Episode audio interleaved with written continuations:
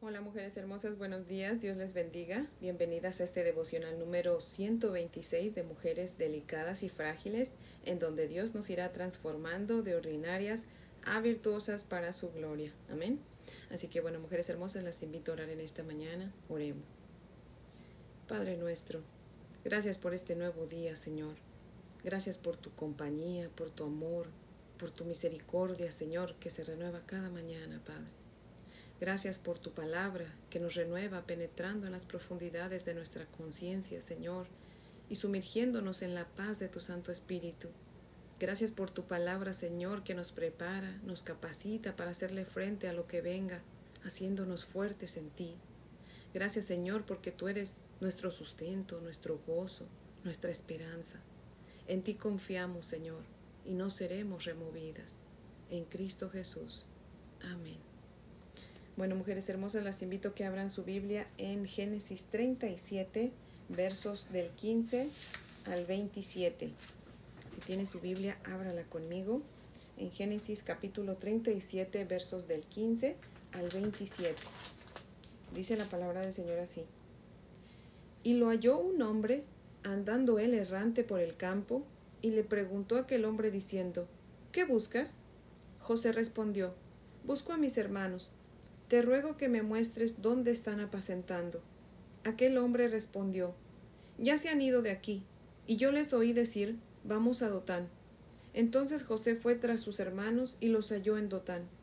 Cuando ellos lo vieron de lejos, antes que llegara cerca de ellos, conspiraron contra él para matarle. Y dijeron el uno al otro, He aquí viene el soñador. Ahora pues, venid y matémosle y echémosle en una cisterna y diremos, alguna mala bestia lo devoró, y veremos qué será de sus sueños. Cuando Rubén oyó esto, lo libró de sus manos y dijo, no lo matemos. Y les dijo Rubén, no derraméis sangre, echadlo en esta cisterna que está en el desierto, y no pongáis mano en él, por librarlo así de sus manos, para hacerlo volver a su padre.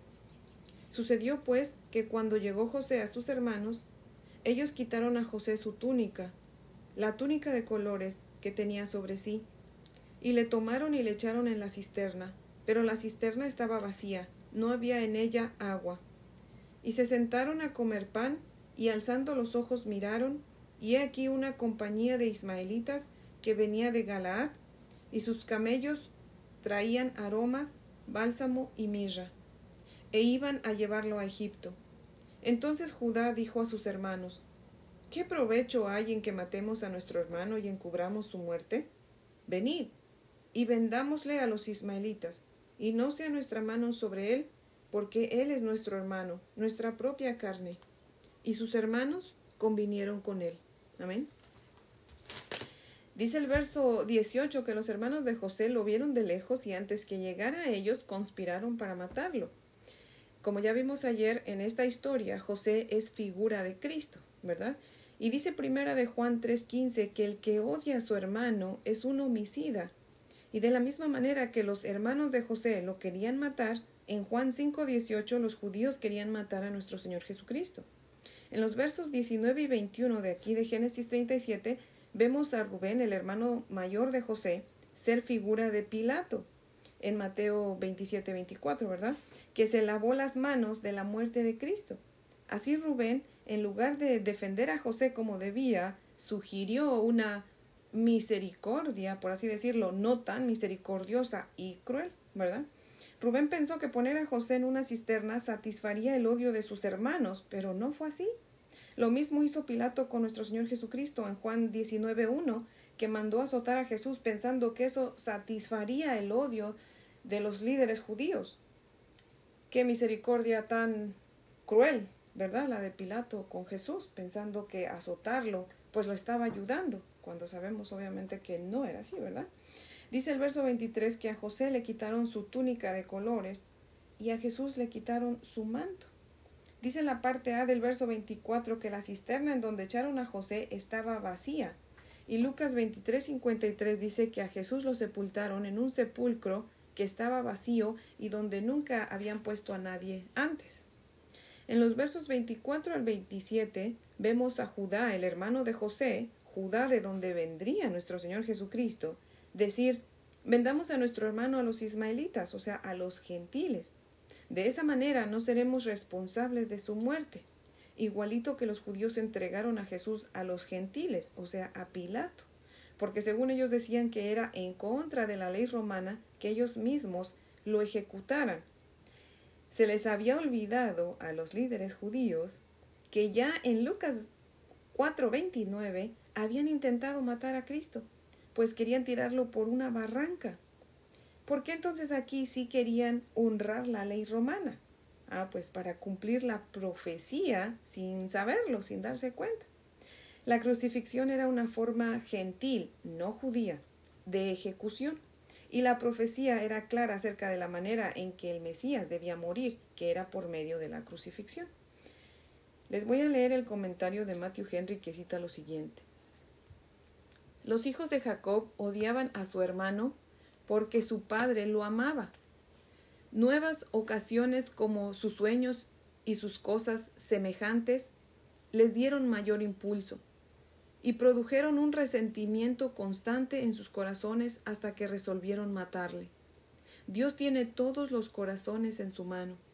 Rubén tenía mayor razón para estar celoso de José, puesto que era el primogénito, aunque resulta ser su mejor amigo. Dios obró para que todo sirviera su propósito, el hacer de José un instrumento para salvar la vida a mucha gente.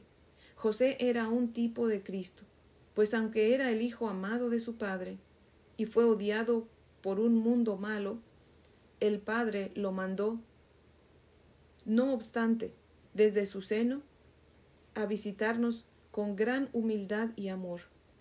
Vino del cielo a la tierra, a buscarnos y salvarnos. Sin embargo, contra él hicieron malignas conspiraciones. Los suyos no solo no le recibieron, le crucificaron. Él se sometió a esto como parte de su designio para redimirnos y salvarnos. Arrojaron a José a un pozo para que pereciera de hambre y frío. Tan crueles eran sus tiernas misericordias. No le tuvieron consideración cuando estaba sufriendo y no se dolieron por el quebrantamiento de José. Véase Amós 6:6. Pues cuando estaba en el fondo del pozo se sentaron a comer pan. No tuvieron remordimiento de conciencia por el pecado. Pero la ira del hombre alabará a Dios y reprimirá el resto de la ira. Salmo 76, 10. Los hermanos de José fueron milagrosamente impedidos de matarlo y su venta resultó en forma igualmente maravillosa en alabanza para Dios. Fin de la cita. Igual que el daño que los hermanos de José le querían hacer a José, ¿verdad? Se convirtió en bendición. Asimismo, el daño que los judíos le hicieron a nuestro Señor Jesucristo se convirtió en bendición para nosotros, los creyentes, ¿verdad? Y como creyentes tal vez nos toque sufrir porque otros quieran hacernos daño sin saber que ese daño se convertirá en bendición para nosotros y para otras mujeres hermosas. El ser cristianas no nos ah, libra, ¿verdad?, de que nos hagan daño, pero tenemos una cosa segura, el enemigo nos puede dañar el cuerpo, pero no puede dañar nuestra alma. Amén. Así que nuestra alma es de nuestro Señor Jesucristo, las que hemos sido ya salvas, ¿verdad? Que le hemos consagrado nuestra vida. Y si mujer hermosa que me escuchas, aún tú no le has consagrado tu vida a Cristo, hoy es el día de salvación. Entrégale tu alma a Cristo. Así, no importa lo que nos hagan, nuestra alma está segura. Iremos a la presencia de nuestro Padre Celestial el día que Él nos llame a cuentas. Amén. Así que bueno, mujeres hermosas, pues las invito a orar para terminar. Oremos. Señor Dios Todopoderoso, gracias Señor por tu santa palabra que nos hace ver que no siempre nos va a ir bien, Padre, que tal vez haya momentos en que tengamos que sufrir injusticias, pero también te damos las gracias Señor por recordarnos que todo lo que nos sucede es para nuestro bien, pues algo bueno saldrá Señor de cada cosa mala que nos pase, Señor. Dice tu palabra que las tribulaciones producen paciencia. Solo tú nos conoces, Padre, y sabes quiénes somos impacientes, Señor, así que Tú sabes lo que debes hacer con cada una de nosotras, Señor, para hacernos conforme a tu voluntad. Te exaltamos y te glorificamos en Cristo, tu único Hijo. Amén, Señor. Bueno, mujeres hermosas, pues espero que tengan un día muy bendecido.